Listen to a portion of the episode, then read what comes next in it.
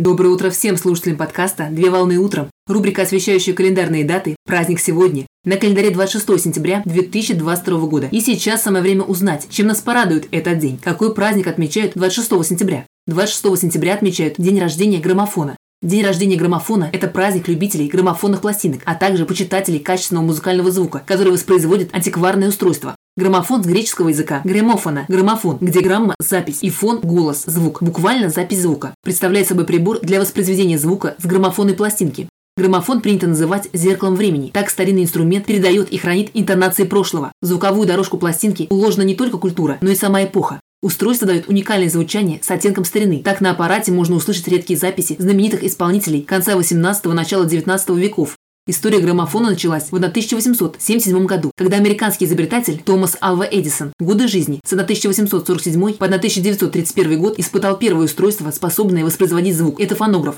На создание устройства ученого вдохновило происшествие, случившееся с ним во время работы над телефонным аппаратом. Изобретатель перебирал телефон с целью его улучшения и во время работы начал напевать. При этом в руке ученый держал иголку с мембраной. Металлическая пластинка откликнулась на голос и уколола палец изобретателю, что наткнуло ученого на мысль, что можно записать колебания иглы и затем пустить иголку по записывающему пути. Механизм, сконструированный Томасом Эдисоном, был далек от совершенства, так из-за большого искажения звуки были неразборчивыми. На основе фонографа был создан видоизмененный граммофон, который разрабатывался исключительно под прослушивание музыки.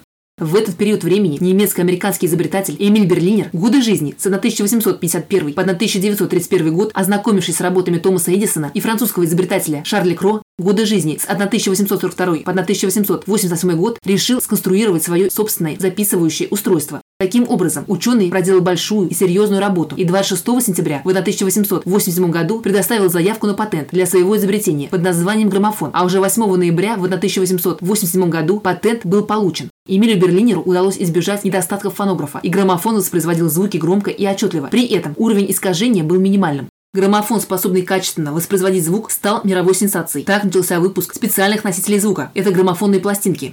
Популярности граммофона пришелся на 1902 год, когда спрос на аппарат резко вырос, и исполнители массово стали выпускать свои музыкальные записи на пластинках. По истечению времени наравне с недорогими моделями граммофонов для регулярного использования стали выпускаться дорогостоящие аппараты для зажиточных людей. Традиционно в праздничный день любители граммофонных пластинок собираются в коллективы и организуют встречи для того, чтобы прослушать старые пластинки и насладиться особым звучанием музыки. В день праздника проводятся тематические творческие вечера, посвященные выдающимся исполнителям, виртуальные путешествия по музеям граммофонов и фонографов, а также во многих городах мира работают заведения, посвященные музыкальному аппарату, в которых организовываются выставки старинных граммофонных пластинок из частных коллекций владельцев.